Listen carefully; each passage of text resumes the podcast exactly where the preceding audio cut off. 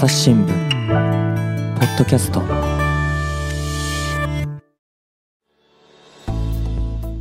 なめんなよ北関東えー、朝日新聞の神田大輔です。というわけでですね、今回は北関東の中でも群馬県をテーマに取り上げていこうと思います。まずはですね、えー、東京築地のお収録部屋に来ていただきました編集員、えー絶滅危惧種記者、小泉進一さんです。よろしくお願いします。はい、よろしくお願いします。小泉さんは今、どちらにお住まいなんでしたっけ？え前橋に住んでます。ね、群馬県に今住んでいるということで、前橋総局員も兼務なんですよね。そうなんですね。ええはい。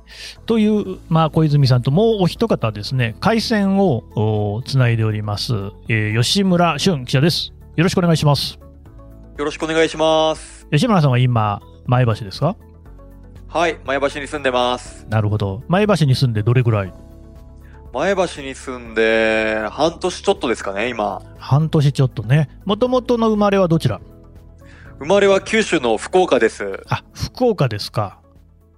はい。はい。というね、吉村さんと、まあ、小泉さんはね、もう前に別のポッドキャストでもお話ししましたが、川崎のご出身ということでしたね。ね、私はね、川崎大師という、あの、門前町。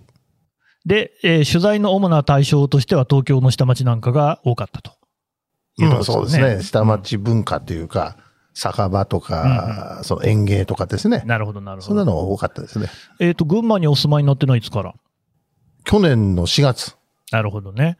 ということは、去年のっていうか、これ多分配信がですね、2023年なんですけれども。えー2021年の4月ですね。なるほどね。ということは、まあ2年にはなってないけれども、結構経ちましたね。そう。で、あと、その前にうんも、私があの、朝日新聞に入っての最初の初任地が群馬だったもんですから。そうですか。それいつ頃ですか？それがね、1988年、うん。昭和ですよ。ね昭和63年。えソウルでオリンピックがあった時だ。そうそうそうそう、まさにそうです。パルパルオリンピック。はいはいはいはいはいはい。その頃3年いましたね。で、あれですよね、お連れ合いが確か群馬のご出身。そう、うちの家内がね、うんうん。えー前橋ですね。あ、まあ、そこ、ま、まさに前橋なんですね。前橋生まれ、前橋育ちです。なるほど。で、まあ、あの、企画の趣旨としましては、北関東4県ですね、どうしてもその全国のなんか、えー魅力度ランキング的なもので、下位に甘んじることが多いと、40位台になることが多いんですけれども、いやいや魅力あるぞという話をしていこうと思います。じゃあ、まず吉村さんからね、どんな話からしますか？そうですね。私がまず群馬に来て助かったなと思ったのが、駐車場が広くて無料なのが多いってところですかね。あ、あはもう少し詳しく教えてください。はい。えっと、前任地、京都の方にいたんですけれども、うんうん京都だったらやっぱり、あの、どこに行くにも、スーパーとかでも、やっぱり200円、300円駐車料金取られるところがほとんどでして、まあ、特に京都市内のね、中心部そうでしょうね。そうなんですよね。うんで、買い物しなければ、何円以上買わなければ無料券にならないとかうんうん。が結構多かったんですけれども、前橋の市街地でよく買い物するんですけれども、あの、駐車料金を取るところがほとんどなくて、え、前橋の市街地でもない？はい、ないですね。うんうん。なので、あの、すごく助かってます。え、小泉さんもね、車運転されますよね。はい。駐車場事情どうですか？いや、それはもう東京と桁違い、全然違いますよね。あ、そうですか。ええまあでも、そうは言ってもあるでしょ？有料のこの駐車場もあるでしょ？あるけど安いんですよね、あ確か。値段がね。うんあえー基本的にね、例えば駅前、例えば前橋駅前があるんですけど、ーはい。20分までは無料なんですよ。ええ本当それは安いですね。えこんな前橋駅前ってそうなんですか？えそう。ああ、でもこれ微妙なところだな。前橋駅前って、あの、高崎線で乗ってうそうそうそう高崎駅が終着だから、前橋まで行くとね、ね、両毛線というまた、またあの、枝線の、ね、いくつか駅をの乗り継がないとこうはい行けないっていうところではありますが、県庁所在地のね、玄関口で。うーん。吉村さんね、はい。京都っていうと、まあ、その、ね、まあもちろん100万都市政令指定都市っていうこともさることながら、観光客も多かったんじゃないですか？そうですね。私がただ、あの、朝日新聞に入社したのが、うん。2020年の4月でして、あ、コロナ後。そうなんですよ。うんうんなんで外国人とか観光客で賑わう京都っていうのがなかなか、なるほど。あの、見なかったというか、うん。はい。なので、その観光客の思い出は京都はそこまでないですかね、私は。なるほどね。ただ思ったのは、そのスーパーの駐車場とかも無料にしちゃうと観光客が止めちゃうんじゃないかなっていう。あ、そうですね。うん中心地街地にたくさん錦市場だったり、清水寺だったりがあるので、うんうん。やっぱりそういう対策っていう面でも高い料金を設定してるんじゃないかなっていうふうに思いました。なるほどね。っていうとなんかはい群馬に観光地はないみたいにな話になっちゃったけど、そういうことじゃないですけどね。ただ、やっぱ車社会って感じはありますか？そうですね。すごく車社会っていうのは感じますね。なるほど。小泉さんなんかは、川崎からね、まあ、あるいは取材の東京っていうことになると、当時は車って使ってらっしゃったんですか？自家用車ってのは使わないですね、マイカーあんまりね。うん。そうすると、じゃあ、群馬で暮らすようになって車買ったんですか？そう、あの、軽自動車で、うんうん。えー、パジェロのミニ。おー、いいですね。どんなもんですか、そのドライブっていうのは。あのね、あちこち行けるっていうのがやっぱりいいないいですよね、それはね。うんうんうんで、何よりも僕は、あの、あ後で話すと思うんですけど、あの、うん温泉が好きなもんですからね。じゃあもうちょっとその温泉の話してもらいましょうよ。やっぱ群馬といえば温泉。そう、温泉はね、100箇所ぐらいありますからね。いやいや、そんなにあるんですあるかんですよ。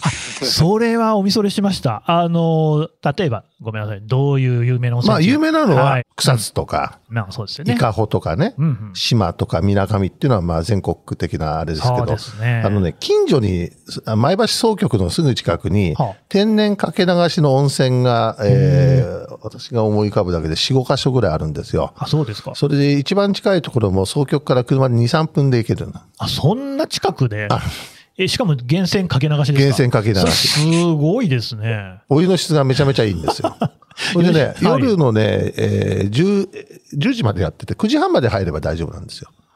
だから僕らの仕事が一段落する、まあ、あうんの、後半って言いますけどね。はい新聞がこの、まあ、あの、印刷される、はいはい一段落しますよね。しますね。それからね、行っても十分間に合う。9時半なら間に合うでしょうねね。全然間に合う。あ、じゃあそれでちょっとゆったりしてと。うん、これがね、ええ。温泉があるおかげで、私のクライシスモーメントっていう危機的な状況がいくつも救われましたよ。え ちょっとよくわかんないですけど、何ですか、小泉さんのクライシスモーメントって。あのね、やっぱりね、年齢的なものもあるんですけれど、はい。やっぱりなんかほら、ストレスが溜まるじゃないですか、この仕事はね。ねそうですね。まあ、あの、取材の関係なんかでストレス、はい。でね、ストレス発散にはね、やっぱり一番いいんですよね。あの、この、あパーってね、お風呂に入って、さーってさっぱりするっていうあ、のは、ね。最高ですよね。これね、毎日続けてて、僕私自宅にもマンションにも お風呂あるんですけど、そりゃそうでしょう。一回も入ったことないんですよ。ええそうなんですか、ええ入りすぎじゃないですいや、かだからほとんど、まあ、まあ、600円ぐらいですからね。ああ、まあでもじゃあお手軽っていうところはありますね。お手軽ですよ銭湯とそんな変わんないですね。あ東京の銭湯今500円ですからね。そうですよねそんなに変わらないですよ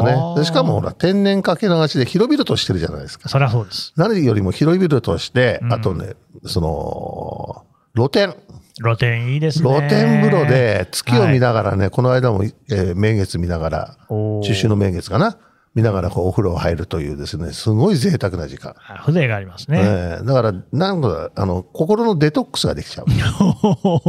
さっきからなんかクライシスモーメントとかデトックスとか、わりかし横文字だなっていう だいぶ吉村さんもね、笑いがこらえきれないといういややつです、けど。これはね、あの、はい総局のメンバーみんなですね、温泉が好きなんですよ。あ、そうなんですか。えはははえええちょっと吉村さんはもう温泉行きますか？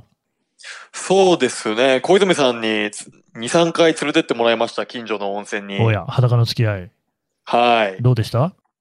いや、よかったですね。暑いとこだったり、ぬるいとこだったり、こういろんな温泉があるので、うんうん。僕熱いお湯がちょっと苦手なんですけれども、うんうんうんそしたら、あの、小泉さんの方から、あのちょっとぬるめの温泉紹介してもらって、え、優しい。はい。はい。そうなんでこすね。ちらの方に、はい。ああ、まあ、江戸っ子のね、とりわけあの、年上のね、おじいさんなんかは本当に熱いお湯とか入ってますけれども、やっぱりね、ぬるいお湯もその良さありますもんね。そうですね。なるほど。じゃあ、あれですか、福岡でも温泉なんか入ってたんですか？そうですね。大分が祖父母が住んでたのであ、そういった、あなた福岡って福岡市ですか？福岡市じゃなくて、南の小郡市ってところなんですけれどあ、も、小郡ね。へえ、はいなるほど。温泉なんかよく行ったもんですか？福岡ではそこまで行かなかったですね。やっぱり歩いあのね、車でな数分だけは行かないでしょ？いや、そうですね。なるほど。これはちょっとやっぱ群馬ならではでしょうね。群馬ならではですうね。ん。じゃあ、そんな吉村さんから次の群馬のいいとこ行ってくださいよ。次の群馬のいいところですか。うん。僕が来て、あの、実は群馬で自炊をするようになりまして、はいはい、いいじゃないですか。はい。というのも、あの、道の駅がすごく群馬には多くてですね。道の駅。はい。はい。それこそ、総局から車で2、30分圏内に4つか5つぐらい、いいそんなにあるんですか？い道の駅がありまして。や、だって総局ってあの前橋の中心市街地にあるんでしょ？はい。それでも2、30分でそんな道の駅がたくさんある。そうなんですよ。へえ。うん。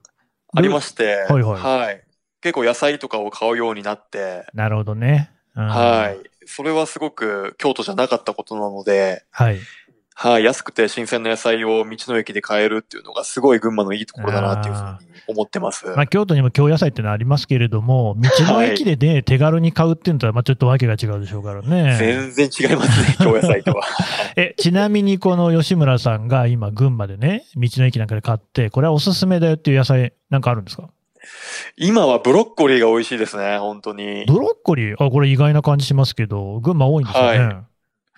群馬多いんですかね。ちょっと、うん。群馬が多いかどうかはわかんないんですけれども、結構道の駅では最近、あの、ブロッコリーが安く売られているので、いくらぐらいですか？100円です。ああ、いいですね、100円ね。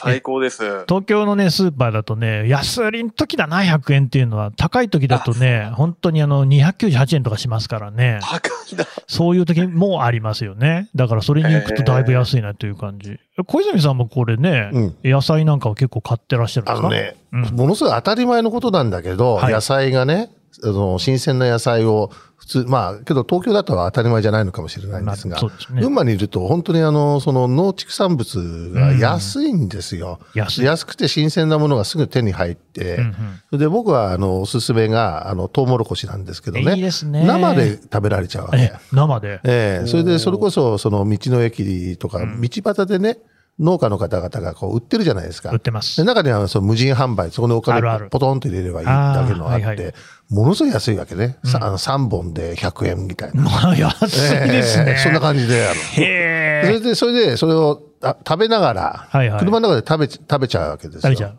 そうするとね、ななんとも満たされるというか、いや、それいいでトすよね。マトもそうだし、キュウリもそうだし、あと、うんその果物がね、あの、リンゴがい美味しいんですよ。あ、これは意外。意外だと思いますけどね、はいあの、群馬名月という、ほう。あの、リンゴがありましてね、へえ。これがなかなかの、あの、品質が高いんですね。もうリンゴっていうとね、青森だ、長野だって感じしますけども、群馬がそうですか？群馬のリンゴは美味しいですね。あ美味しいんですねええあと夏場になると、梨にしても、スイカにしても。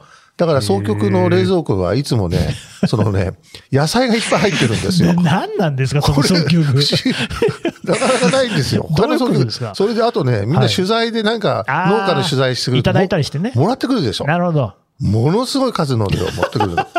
で、それでみんな配ったりするわけですよ。ああ、なるほど。そうすると今夜これで済ませるとかね、一週間キャベツだけのやつもいましたね。いやいやいやいや、それはどうなのかな。まあでもキャベツもね、そうだ、群馬キャベツのイメージありますよね。つばごいのね、はい高原キャベツ。美味しいでしょうね。で、キャベツの種類ももう何種類あるって言ってたかな。今、彼はそんなに。キャベツのもう専門家というか、キャベツをずっと取材してる男がいましてですね。はい。で、キャベツ全然違うんですって、やっぱり値あ段。あの、うん、やっぱ高級なキャベツになると、はあ甘みにしてもですね、歯応えにしても全然違うと。いや、取れたてのキャベツってのはうまいって言いますよね一。週間この間食べたって言ってましたよ。あ、そうですか。夜はキャベツだけでして、キャベツでなんかこう、あの、あいろんなキャベツのね、使った料理ありますからね。ロールキャベツとかも作ったのかな。うんでね、僕はね、あと鍋が多多くなった。あ、お鍋いいですね。簡単、簡単じゃないですか。まあまあまね。あ。うん。そういうのを楽しみますよね。お鍋にもじゃあ野菜なんかもたっぷり入れて。なるほどね。え、吉村さんは自炊っていうと、まさかブロッコリー茹でてるだけじゃないでしょ、ブロッコリー茹でたりとうか、ん、夏はゴーヤチャンプルーをよく作ってましたね、一人で。ゴーヤも群馬取れるんですかね？そうなんですよ。夏結構、はい、安い値段で道の駅に置いてあったんで、うんうん。それ買って、ゴーヤチャンプルー作ったりだとか、あと小泉さんがさっきおっしゃったように鍋も最近結構しますね。あ、自分で。はい、白菜買ったりだとかしうんてうん、うんうん。はい、鍋も最近ハマってます。なるほどね。まあはい食べ物が美味しい、新鮮であると、あとなんかね、総局の冷蔵庫に野菜が溢れてるっていうのね。そうなんですよね。全く羨ましい話ですけどもね。じゃあちょっと次の、じゃあ吉村さん、どこが群馬いいとかありますか、そうですね、群馬に来て、やっぱ東京が近いっていうところですかね。そこですかね。ああ、東京近い。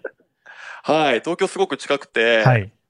新幹線に乗ったらまあ3、40分でまあそれはそうでしょ高うね。高崎から着くし、うんうんうん高速バスだったら1500円で行けるんですよね、東京まで。高速バスってのがあるんですね。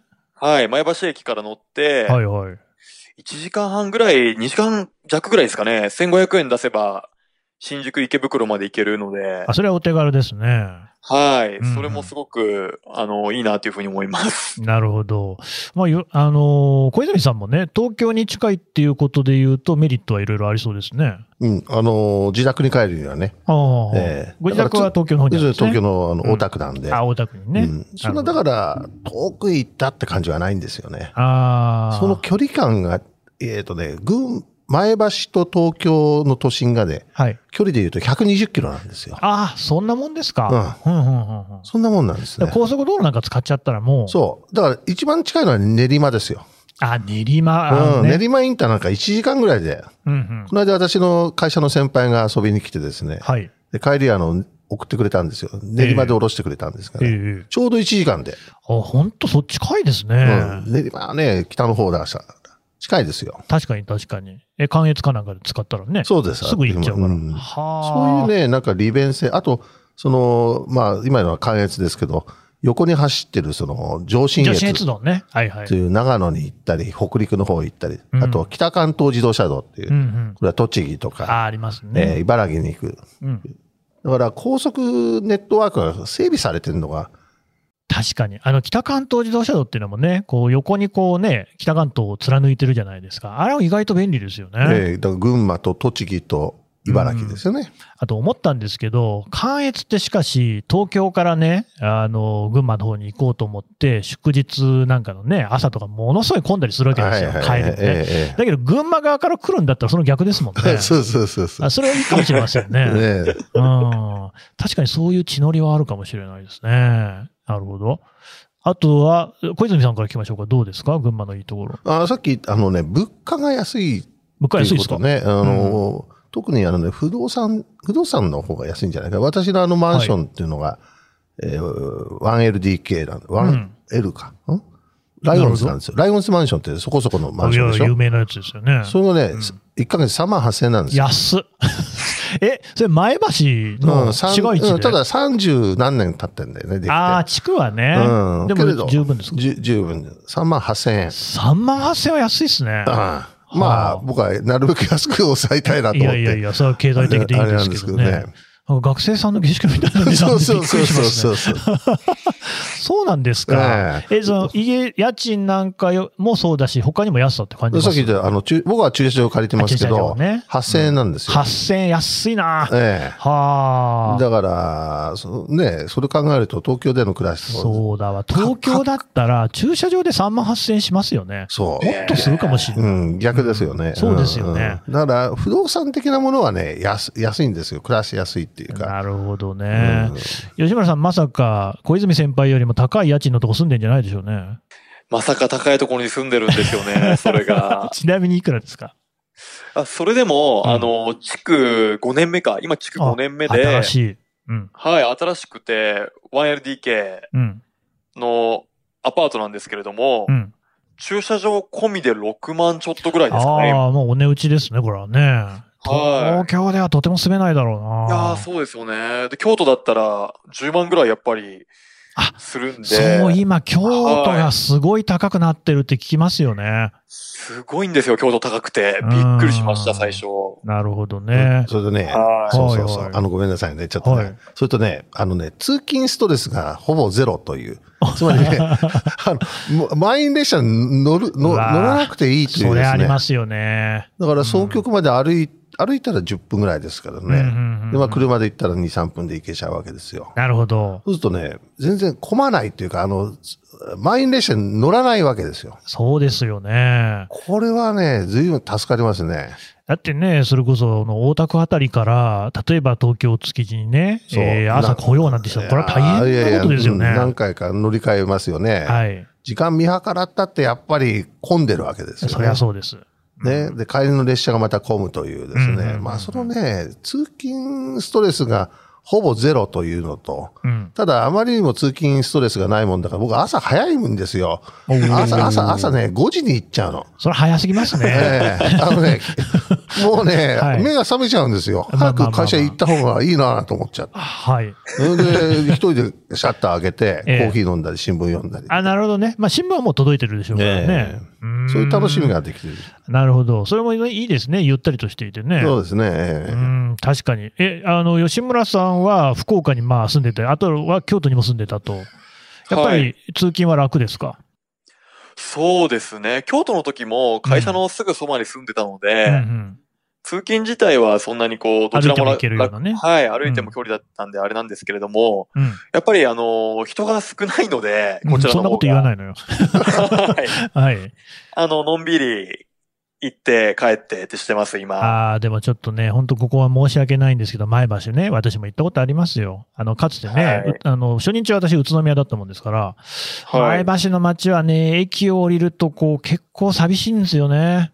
人がいないですね。そう。で、まあ、県庁はなんかでっかいのがドッカーンと立ってるんですけれども、まあ、なかなかこのね、えーちょっとこう寂しいのかなって感じもするんですけれども、ただどうですか？住むっていう意味で言うと不便はないですか？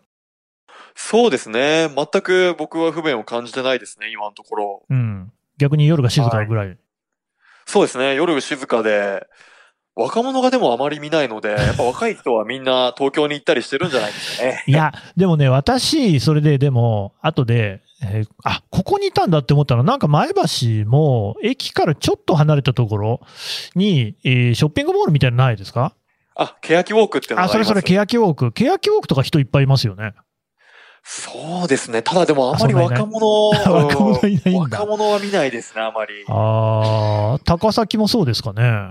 うん、だからちょっとどこに行ってるのかなっていうのはすごいこっちに来て疑問に思ってます。ちなみに、どうでしょう、前橋と高崎ってなんか対抗意識とかあるんですか？群馬県民はやっぱりあるっぽいですね。あ前橋と高崎って、はい。うーん。やっぱりそこ、だって隣り合ってますもんね。そうですね。車で20分ぐらいの距離なので。すごい近い。でも、やっぱり高崎の方が交通の便はいいじゃないですか。はいだけ。ど、県庁所在地は前橋なんですよね。前橋ですね。この辺ってやっぱりこう、お互いにこう、プライドあったりするんですかね？そう、そうですね。あるんじゃないんですかね。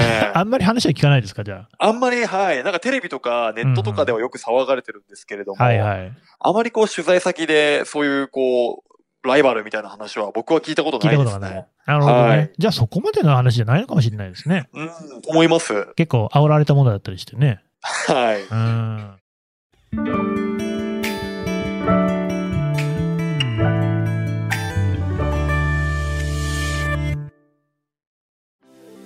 今日のポッドキャスト気になるテーマだったけどネットで調べるにはどうすればいいのかな？知りたいニュースをサクッと調べるなら朝日新聞デジタルで検索。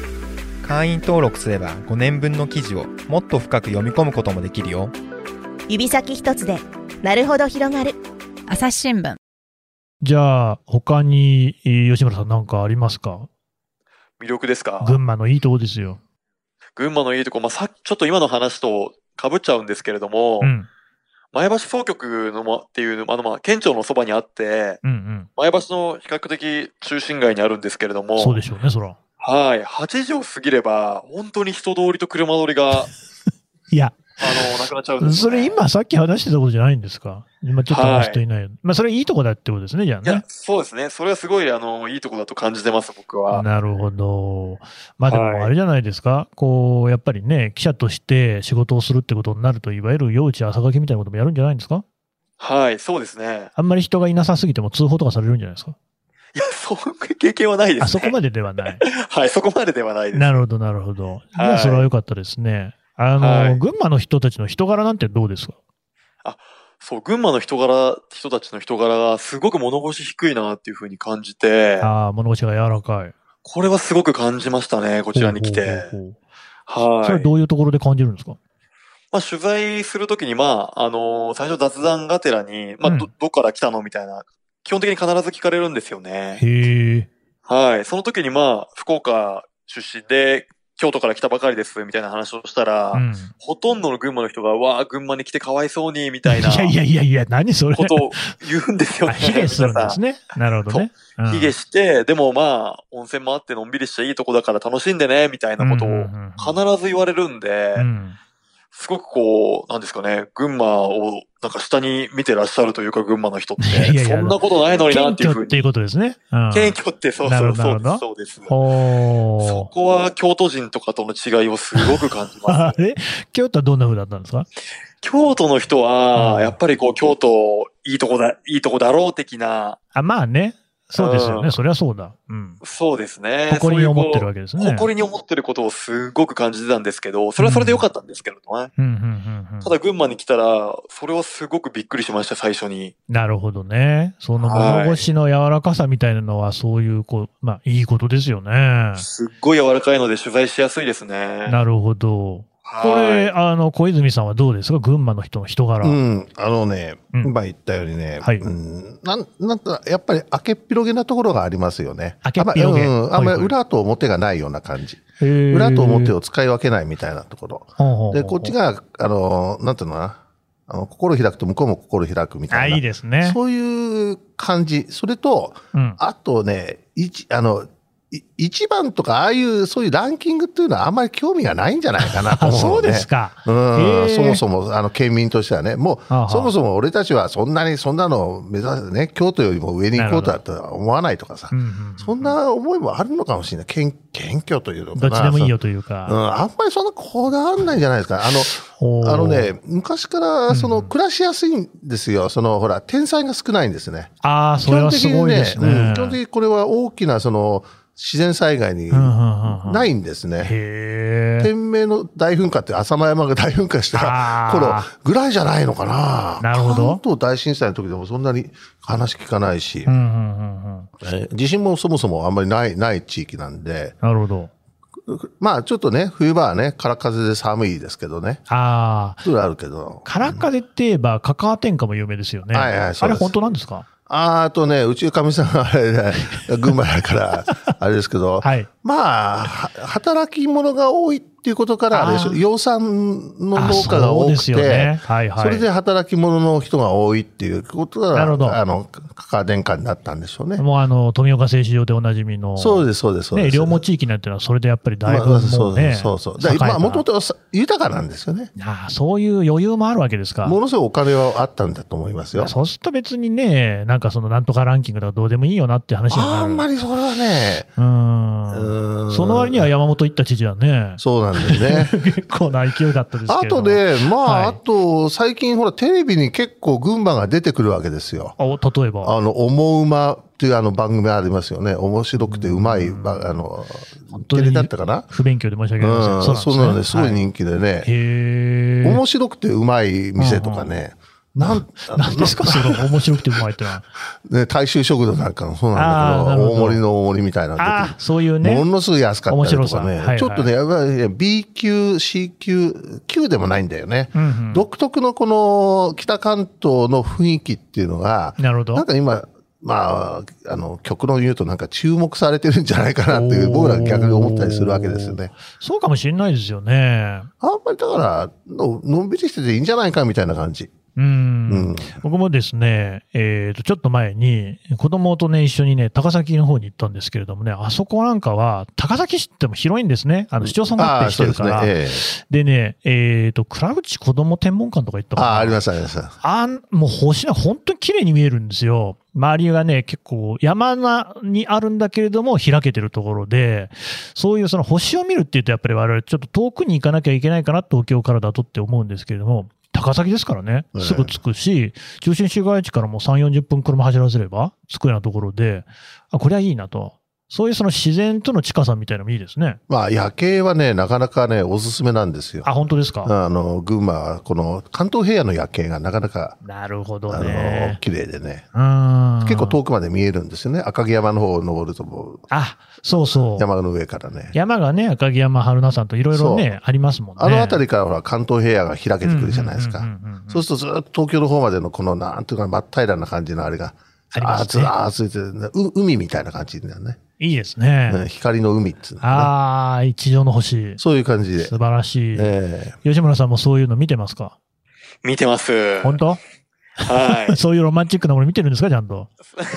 い。見てます、見てまなす。そうですか。じゃあだってもうロマンチックだもんね。うんあれはい。なんだなんだ、隅に置けないな、ちょっと、え？なんか、まあ、その辺は別にいいですけど、ポッドキャストで別に大々的に発表しなくてもいいんですが、ただまあ、あれですかね、そういうその、まあ、あなたも25歳でしたっけ？はい。若い人ななんかから見ても、その群馬っていろいろ見どころありますか？そうですね。まあ、うん車があれば、今、あの、小泉さんがおっしゃったように、本当にちょっと走らせれば夜景も見ることできますし、うんはい。まあ、あの、国道沿いにいろいろ食べ物屋さんとかもありますしうん。う、ん。うん、特に、あの、若いからって言ってなんか、あの、手持ち無沙汰にしてるなんてことは全くないですね。うーん。はい。じゃあ、いいことばっかりじゃないですか。もういいことばっかりですよ、群馬。逆にね、吉村さんね、じゃあどうして、そのなんか、あの、よそから見たときに、いわゆるランキング的なものに低くなっちゃうんですかね。なんでなんですかね。というのも、うんただ、僕もこの間まで京都にいて、まあ、群馬なんて来たこと一度もなかったんですけど、なんてとか言わないよね。はい。はい。前橋って聞いたときに、はい。やっぱりこう、群馬と結びつかなかったんですよね。あ、そうか。なるほどね。それはそうかもしれない。はい。はい。前橋総局に、じゃあ転勤って言われたときに、はい。なんとなくこう、まあ、関東のあの上の方かなっていうイメージはあったんですけれども、それがこう、群馬県とかうん栃木県とか、うん。全然こうイメージが湧かなくて、はい。なんかそういうこう、全国的なこう、知名度がやっぱり低いのかなっていうところから、うん。まあに人気がないみたいな感じで思われてるんじゃないかなっていうふういや、に思います、それね、すごくわかるのは、私はあの出身愛知なんですけれども、やっぱり愛知ぐらいから見ても、北関東の3県って、どっちが東でどっちが西かとかって、あんまりこうね、ぼんやりしてるところあって、結局ちょっと地理的に遠いんですよね。そうですね。まして福岡から見たらそうでしょ。そうですよ。もう全く わかんなくて、前橋聞いたことはあったんですけど、うんうん。本当に位置関係だったり、それがな、な、何県なのかってこともすぐには出てこなかったのでうー、ん。はい。なんか、いいとこ悪いとこの前に、まずは、どこっていうとこから入りましたね。どうなんでしょう、小泉さん、この辺ね。うん。あの、もう一つ、この群馬の人たちがあんまりアピールをしないみたいなのがあるんですかね。それはあると思いますね。おーあの、ちょっとやっぱり、あの、やらない、やらないっていうのかな。やってない、やってこなかったんだよね。なんかあえて前に前にって感じじゃない？うん、例えばね、草津温泉って有名ですけど、草津っていうのは、うん長野県だと思ってる人が結構多いんだよね。県境にはありますけどね。ええうんそれもそうなんですがね、うんなんかね、このアピールの、群馬のアピール度が、最近ちょっと、まあ少しずつになったんだけど、うんなんかね、それは西日本の方からすると、全然わかんないわけですよね。なるほどね。まあ、頑張ってる感じもありますよね。中山秀ちゃん、井森美幸さんみたいなね。う。そう、そう。ただ、とも、うん二。人だけにほら、あの、ししあの、比重が。うん、が重いという、偏うん、もっとなんかこの、うん、いろんな角度でややったらいいんじゃないかなっていう感じはあるんでね。でもあれですよ、桐生なんか行くともう篠原涼子さんのポスターいっぱい貼ってありますよね。そうそうそう。けど、うん篠原涼子と桐生がなかなかむす世の中的には結びつかないわけでしょ？そうでしょうね。ね桐生もいいとこなんですけどね、ソース活動もうまいですしね。そうそうそうそううん。なんかあんまそこら辺が知られてない。知られてない。うん。まあでもそこにあんまり焦りもないんでしょうかね。うん、でね、知られてないから僕らの仕事が楽しいっていうのがあるんですよ。あどういうことですか？つまり知られてないからこう伝えたいっていうのがあああ、って。確かにそうですうん、よね。あえ、こんな話あるの？っていうふうにこっちうんがあの見つけてきて発信するじゃないですか。はい。そうするとデジタル版にしても紙の媒体にしてもそうなんだけど、うん。ものすごいあの数のそのはい。あの読者がいたりとかね。アクセスが来て。アクセスが来る時があるわけ。ねあのうん去年もね、赤城山で謎の洞窟みたいなのが見つかったみたいなのを書いたらババババババーってなったりね。なるほど。ええまあ、とりわけ関東の人にとってはね、群馬っていうのも馴染みのあるところですから、そうなんそこにこんなことがあったかと。あと、あの、大人の就活って、お利根書店っていうね、は利根書店っていうね、やっぱり成人向けの、その、あの、向けの専門の書店があるんですよ。あ大きい看板がある。多看板が。分ね、吉村さんが爆笑してるんで、通い詰めてんでしょうけども。ね、大人の DVD って書いてあるわけ。ああ、そうですか。そうすると、なんとなくわかるでしょ。なんとなくそれがね、ものすごい人気店なんですよ。そうなんですか。で、それが、はい。えー就活でね、はい65歳以上とかね、70あ、代。就活、その就活ですか？そうそうそうそう終わり活の就活ですね。はいはい。こっそり持ってたと。ああ。それをね、その処分に困ってるのを手伝いますよと。うちでね、高く買い取りますよみたいなサービスを始めたら、ものすごい売れ、あの、ヒットしちゃったわけ。いや、小泉さん、今やね、うん。もう何でもサブスクの時代、うん。インターネットでね、そういう動画も見放題というかね、えーよりどり緑じゃないですか。そだけどその DVD っていうのがやっぱりまだ残っていて。う。うん、だから、ある程度のお年寄りとかね、そうでしょうねそのものとして持ってるわけですな。なるほど。で死んだ時に見つかって、あ、おじいちゃんこんなの持ってたらって。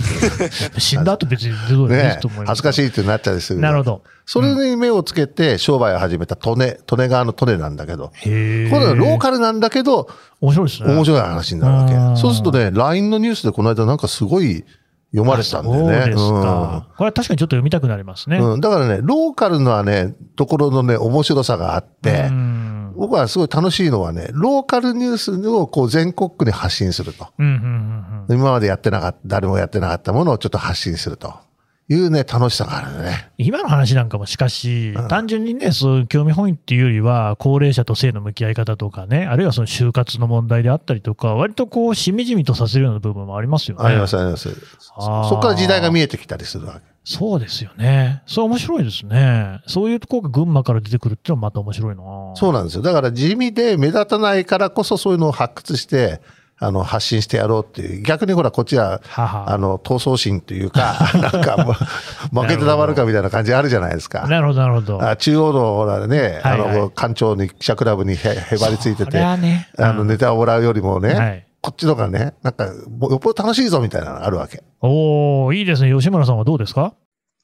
そうですね。うん私の方もやっぱり群馬、まあ会社の、会社の定員のこと、定員のことになっちゃうんですけれども、うん京都の時に比べたらやっぱり、あの、群馬、京都のより、あの、人口が少ない分会社の記者の数も少ないので、まあ、それはね。うん。はい。その分、あの、いろんなネタがたくさんあって、まだ、あの、書き尽くされてないみたいなことがたくさんあるので、うんうん。はい。あの、意欲的に取材出向をするようになりました、こちらに来て。おおじゃあ今までに書いた中で僕の自信作っていうとどれですか？そうですうんね。自信作でないんすか。かい。はい。いろいろやってるよね、吉村くんね、本当に。お、そうですね。いや、ただ、なんか高校野球だったり、はい、いや、それ大事であすよ。の、警察、結構ちょこちょこ事件があって、群馬って。ありますよ、それはね。うん。はい。それにちょっと追われてて、なるほど自信作っていうのはまだはかけてないですね。高崎モーニング野球ってまだやってるんですか？あ高崎モーニング野球？なんですか？なんかそう、高崎ね、朝に野球やるっていうなんかありましたけどね。まあへ私ー、北関東にいたら本当20年ぐらい前なんで、すいません、もう終わってたらすいませんけれども。はいはい、結構でもはい。野球なんかも盛んなところで、まはいあもちろんね、あの、関東の例に漏れず、私立の学校も強いんだけれども、意外と公立の学校も検討するっていうね。うんうんうん。そうですね。群馬本当に野球すごい盛んだなっていうふうに。ですよね。はい。高校野球担当して思って、まあ、桐生の方もから高崎の方まで。うんうん。で、最近は水上にある利根商業っていう高校がすごい野球に力入れてて今年、はい、プロ野球選手が一人誕生しましそて。れはすごいですね。そう、ドラフト第2位だよ。ええそんなに広島の。広島。それは楽しみですね。うん。そうなんですよ。なんですごい野球、ね、強い県だなっていうふうにすごく感じますね、来て。うーん。そうですよね。だからなんか結構そういういろいろ見どころあるんだけれども、まあ余裕があるってことなんですかね。そんな別に知らないよランキングなんてと、我々はいい生活を享受している。しかも今までの話聞いてたら、都会都市とこう田舎地方のいいとこ両方ありますよね。そうね。だから、めちゃめちゃその、あの、田舎でもないんだよね。うんうんうん。つまりもう、あの、えーと東京までもう何時間もかかっちゃうみたいな。交通そういうところでもい。ないわけでしょ。んわずか120キロなわけですよ。そうですよね。うん。で、前橋と高崎なんて隣り合ってるから、合わせたら人口って60万とか。あ、もっと超えちゃう。超えてく70 70万と。か。でっかい町なんですよね。そう、一つのね、巨大な都市圏になるわけですようね。んそう。だからまあ、そういう良さがあるんで、まあ別にいいっていう感じもね、あるのかもしれないですね。あと。ね、日本列島のちょうどど真ん中でしょ。あ、本当だ。ええはい。だからなんかいろんなその人が、なんだ、ななんかいつもなんかいろんな人が行き行き来してるって感じはありますよね。ああ、そうなんですうんねけ。ど降り降りないんだよね。降りない通過しちゃうんだろうけどいやね。いやいやそんなこと言わないでくださいよ。まあでも確かにな。それはでも、あの、いろんなところであると思いますよ。私の郷里の名古屋だってそうですからね。みんな、あの、伊勢には行ったり、高山には行ったりするんだけど、名古屋で降りないんだよなっていうね。そうだね。それとは似てるかもしれない。だ、でもそうだわ。名古屋の人間も、うん別に来てもらわなくていいからって思ってますもんね。そうね。それは、そんなのある、あるかもしれないこっ。ちは別に地元で楽しくやってるからいいもんねね。うん、それある、あるね。うん、でも、本当群馬、いいとこいっぱいありますし、あ僕、一個言い忘れましたけどね、群馬に昆虫の森っての知ってます？ああ、これは吉村君はね、非常に詳しいと思いあ、ます。本当ですか？取材行きました。あそこいいよね。あそこいいですねう。ん。僕なんか子供と一緒に連れてくにはね、もうカブトムシとか普通に飛んでるから、あんないいとこないですよ。いやー、そうです。夏、総局でカブトムシ飼ってましたもんね、こいつ。あ、俺がね、取ってきたの。なんか楽しそうだな、野菜食ったり、カブトムシって買ったり、本当にあ。のね、カブトムシがいるとこ教えてもらってですね、取り行って。そんなに簡単に取れるんですか？そう。それで、総局で飼ってたんだよね。ああ、なるほどね。あれもうまく買えばね、毎年生まれてきますしね。ああ、いや、いいですね。という魅力あふれる群馬県。ね。はい。ぜひね、ちょっとね、行ってみたらいいんじゃないかなと思いましたね。というわけで、えー小泉さんと吉村さんでした。どうもありがとうございました。ありがとうございました。はい、ありがとうございました。